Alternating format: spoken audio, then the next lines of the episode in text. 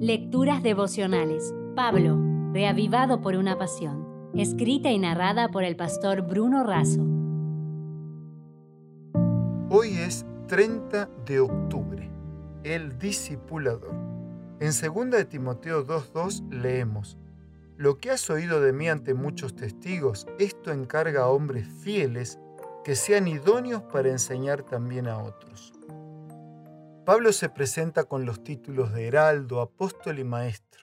Heraldo por cuanto su obligación es proclamar los mandatos del que representa.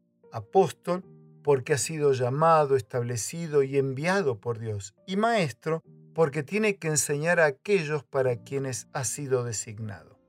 La historia de Timoteo y de Tito y la de la cadena de reproducción espiritual iniciada en el apóstol y continuada por Aquila, Priscila, Apolos y los creyentes fortalecidos de Acaya, muestran en la práctica la teoría de la concepción paulina sobre los dones del Espíritu e ilustran lo que el apóstol entiende y vive en relación con la comisión de hacer discípulos.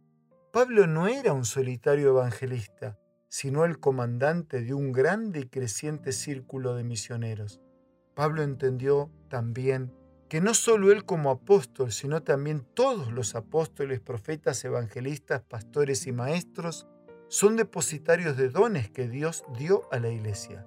Además, entendió que el propósito por el cual fueron enviados es equipar, entrenar y disciplinar a los creyentes para el crecimiento de la iglesia y el cumplimiento de la misión. Estos ministerios fueron provistos por Dios a fin de preparar al pueblo para el cumplimiento del ministerio, el de ser y hacer más pueblo de Dios.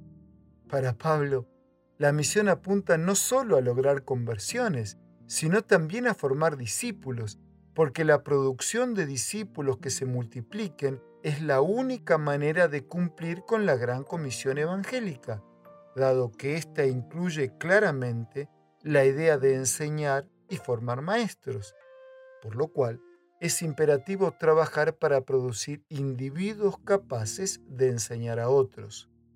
El discipulado en Marcos es proclamar el Evangelio como un heraldo. En Lucas y Hechos se necesita un testigo que testifica de su encuentro con Cristo.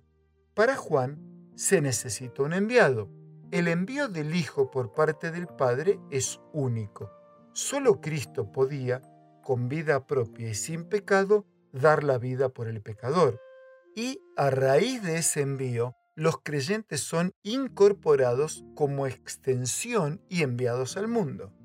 En Mateo, Jesús usa el verbo imperativo de hacer discípulos a todas las naciones, yendo, enseñando, bautizando y formando discípulos reproductivos de otros creyentes y de otros discípulos.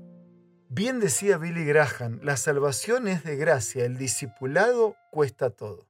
Por eso amigos, cierro nuestra reflexión de hoy con un abrazo y con la siguiente invitación. Hacer discípulos no es un optativo declarativo, es un mandato imperativo del Señor. Vivamos como discípulos para hacer más discípulos. Si desea obtener más materiales como este, ingrese a editorialaces.com.